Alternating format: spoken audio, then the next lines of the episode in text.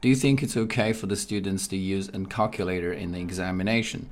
I personally think that it all depends on the age of the students, or let's say the level of the students. When they are still at a very early level of the stage of mathematical learning, they need to know the tricks of calculation. They need to know how to add things, how to minus things, how to multiply, and how to divide, um, because this is this is going to build the foundation for their future studies, and it's going to be very necessary for them to understand how the numbers actually work. But as they enter a higher stage of mathematical learning, let's say when they started to learn um, a linear equation and the geometry, they will realize that what really matters is no longer you know how you add things or how you minus things, but it's more about how you think, um, how you approach the problems.